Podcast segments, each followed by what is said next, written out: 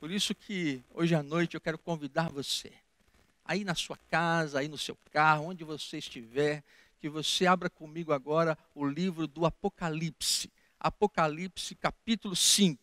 Anote aí. Apocalipse capítulo 5 e vamos estudar juntos. Acesse o seu celular, se você tem o texto aí no seu celular, e nós vamos ler juntos esse texto da palavra de Deus. Acompanhe comigo. Apocalipse capítulo 5. Vamos lá. E vi na mão direita daquele que estava sentado no trono um livro, escrito por dentro e por fora, de todo selado com sete selos. E vi também um anjo forte que proclamava em grande voz: Quem é digno de abrir o livro e de lhe desatar os selos? Ora, nem no céu, nem na terra, nem debaixo da terra, ninguém podia abrir o livro, nem mesmo olhar para ele. João disse assim, verso 4: E eu chorava muito, porque ninguém foi achado digno de abrir o livro, nem mesmo de olhar para ele. Todavia, um dos anciãos me disse: Não chores. Um dos anciãos disse: Não chores, João. Eis que o leão da tribo de Judá, a raiz de Davi, venceu para abrir o livro e os seus sete selos. Então vi no meio do trono e dos quatro seres viventes, entre os anciãos, de pé um cordeiro. E vi de pé um cordeiro, e como tendo sido morto. E ele tinha sete chifres, bem como sete olhos, que são os sete Espíritos de Deus enviados sobre toda a terra. E veio, pois, e tomou o livro da mão direita daquele que estava sentado sobre o trono. E quando tomou o livro, os quatro seres viventes e os vinte e quatro anciãos prostraram-se diante do cordeiro, tendo cada um deles uma harpa e taças de ouro cheias de incenso, que são as orações dos santos. E entoavam um novo cântico, dizendo: Digno és de tomar o livro, de abrir-lhes os selos, porque foste morto, e com teu sangue compraste para Deus os que procedem de toda tribo, língua, povo e nação. E para o nosso Deus os constituístes reino e sacerdotes, e reinarão sobre toda a terra. E vi e ouvi uma voz de muitos anjos ao redor do trono, do trono, dos seres viventes e dos anciãos, cujo número era de milhões de milhões e milhares de milhares, proclamando em grande voz: Digno é o cordeiro que foi morto de receber o poder, a riqueza, a sabedoria, a força, a honra, a glória e o louvor. Então ouvi que toda criatura que há no céu e sobre a terra e debaixo da terra e sobre o mar e tudo que neles há estava dizendo: Aquele que está sentado no trono e ao cordeiro, seja o louvor, a honra e a glória e o domínio pelos séculos dos séculos. E os quatro seres viventes respondiam: Amém. E também os anciãos prostraram-se e o adoraram. Amém? Que Deus possa nesta noite aplicar essa palavra aos nossos corações, meus queridos. Apocalipse capítulo 1. João está na ilha de Pátimos, uma ilha que era uma prisão, uma prisão de segurança máxima é, do Império Romano, e lá ele estava, já está velho. E a igreja passa por um momento de grande perseguição ele não tem muito saber ou conhecimento de como se darão as últimas coisas. Então ele tem uma visão, uma visão espetacular.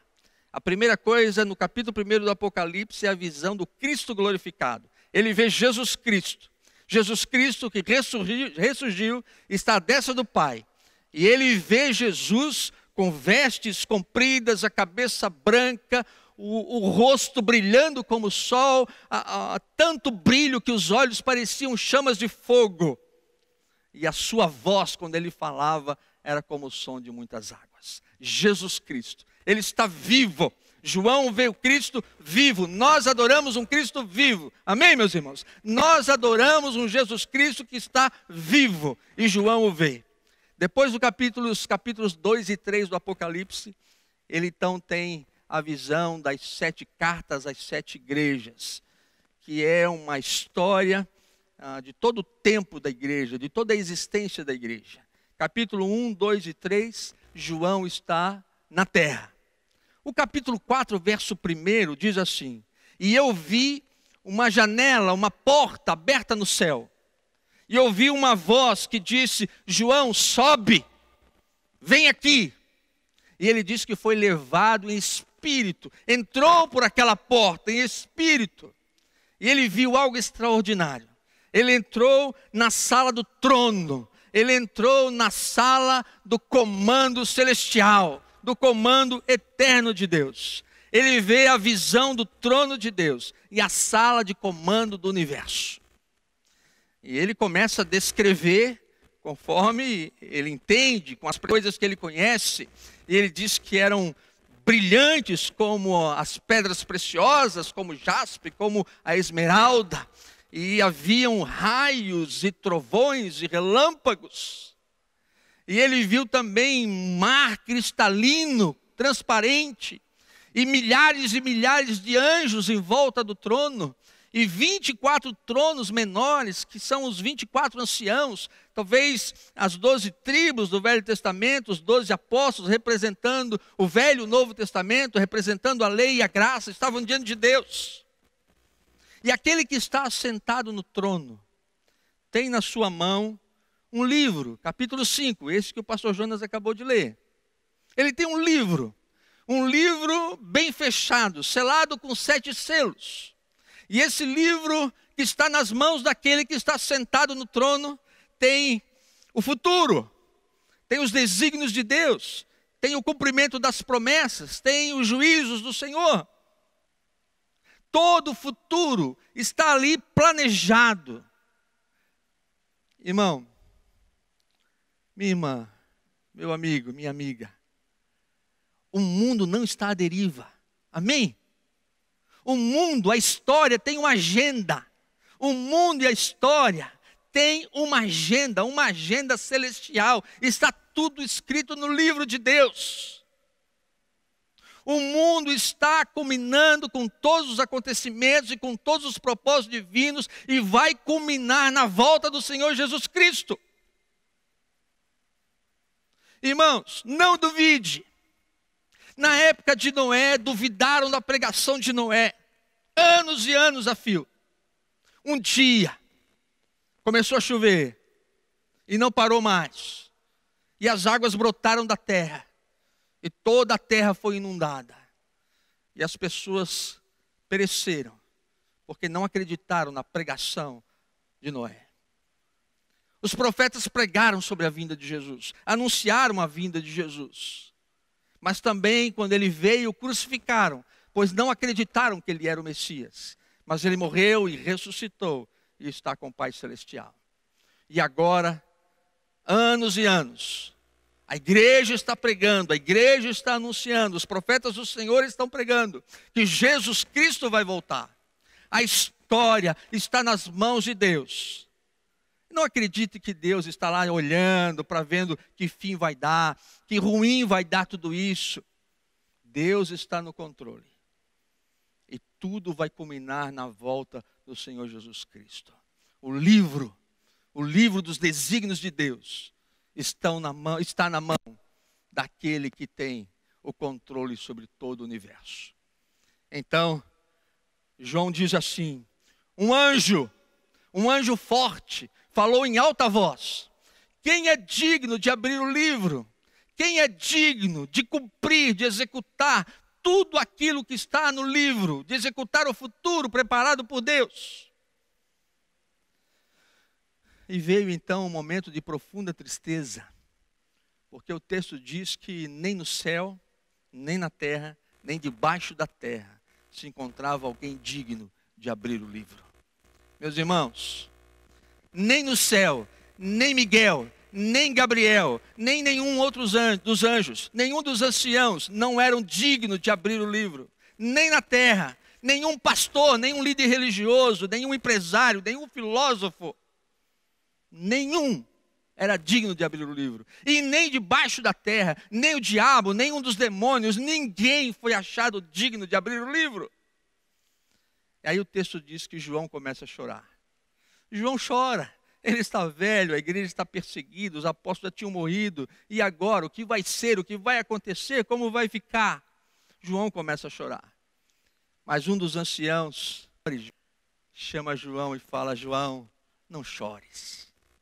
Não chores, João, porque o leão da tribo de Judá. Porque disse-me um dos anciãos: Não chores, eis aqui o leão da tribo de Judá, a raiz de Davi, que venceu para abrir o livro e desatar os seus sete selos. João, não chores. O leão é a figura da majestade, da realeza do Messias. O rei dos reis, o senhor dos senhores, o descendente de Davi, aquele que viria para cumprir todo o reinado de Deus sobre a face da terra. Ele é o leão da tribo de Judá. É uma referência ao Messias ungido, o Cristo. Irmãos, Jesus Cristo é digno de abrir o livro. Irmãos, Jesus Cristo é quem tem todas as possibilidades, condições e poder para abrir o livro. Você crê nisso? Tudo é por causa de Jesus, tudo tem a ver com Jesus. Tudo se fecha em Jesus Cristo. Você crê nisso? Você acredita nisso de todo o seu coração? Diga aí no seu coração, Jesus, eu creio que tu és o leão da tribo de Judá. Eu creio que tu pode todas as coisas. Eu creio que independente da situação que estamos vivendo hoje no mundo, estamos vivendo no nosso país, aqui na nossa cidade, eu creio que tu és soberano e tens o controle de toda a história. Aí João olha para ver o leão. Um leão é anunciado com voz forte. Mas João olha e vê entrando no meio dos anciãos um cordeiro. Que interessante. É anunciado um leão, mas entra em cena um cordeiro. É anunciado um leão e entra um cordeiro, meio que tendo sido morto, mas estava de pé. Olha para mim agora. Presta atenção no que o pastor vai falar. Jesus venceu na cruz. A vitória de Jesus se deu com a sua morte na cruz. Foi na cruz que ele derrotou o diabo. Foi na cruz que ele esmagou a cabeça da serpente. É o sangue derramado na luz que trouxe remissão dos nossos pecados. A vitória de Jesus não foi porque ele era o leão. A vitória de Jesus foi porque ele era o cordeiro sofredor. A nossa vitória, meus irmãos, a vitória do Evangelho, a vitória da igreja, a minha vitória, a sua vitória, está em Cristo Jesus, que foi morto, ressuscitou e vivo está, e Ele é digno de abrir o livro, de executar todos os desígnios e propósitos de Deus. Você crê nisso de todo o seu coração? E a hora então que o cordeiro toma da mão daquele que está sentado no trono, toma o livro os 24 anciãos e milhões e milhões de anjos o adoram e dizem: Digno é o Cordeiro, porque com seu sangue comprou para si um povo de todas as tribos, línguas, raças e nações e os fez para si um reino de sacerdotes. Eu e você. Ele está falando de mim, ele está falando de você. Nós somos comprados pelo Senhor Jesus Cristo. A vida está nas mãos do Senhor Jesus Cristo. E aí aqueles anciãos têm taças de ouro nas mãos e nas taças tem incenso e são as orações dos santos. As minhas orações, as tuas orações. Nós estaremos reinando com o Senhor Jesus Cristo. Quem tem o controle da sua história? Quem tem o controle da sua vida? Não tenha medo. Não tenha medo.